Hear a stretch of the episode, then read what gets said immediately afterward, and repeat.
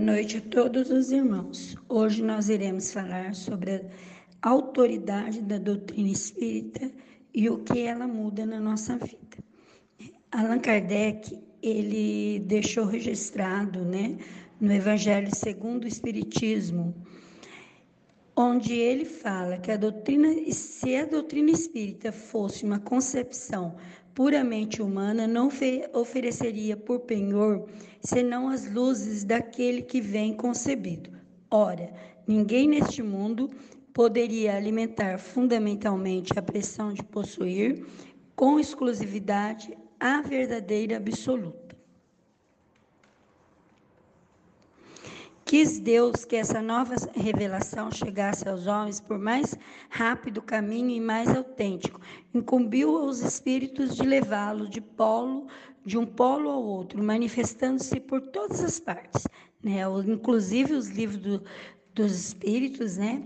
Ele foi foi queimado em vários pontos do mundo, né? Mas houve outras manifestações. E por que que essa o espiritismo tem o a doutrina espírita é uma autoridade, porque a doutrina espírita nos leva, né, a pensar muitas coisas, nos leva ao crescimento espiritual, nos leva a entender a lei de causa e efeito, né? Por que viemos, para que viemos, para onde vamos e quem somos e o que somos, né? Então, a riqueza da doutrina espírita e a sua autoridade está nisso aí, de entender, né? De entender o porquê dessa de, do, do que, que ela pode mudar na nossa vida. Pode-se dividir em cinco partes as matérias contidas no Evangelho, né? Dessa autoridade da doutrina espírita, os atos comuns na vida do Cristo, né? Os milagres, as predições e as palavras que foram tomadas pela igreja para fundamentar seus dogmas e o ensino moral, né? Então, o espiritismo ele veio com o objetivo maior do ensino moral o porquê, né? E essa mudança espiritual de cada ser. Este era o objetivo.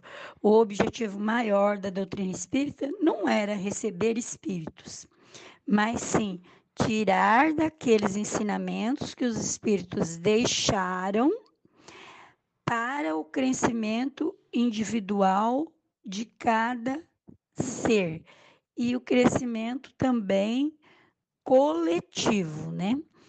E isso aí a gente percebe em todas as doutrinas, em todos os livros, né, da doutrina espírita, né? As obras póstumas do espiritismo, o Evangelho, a Gênese, o, o livro dos Espíritos, né?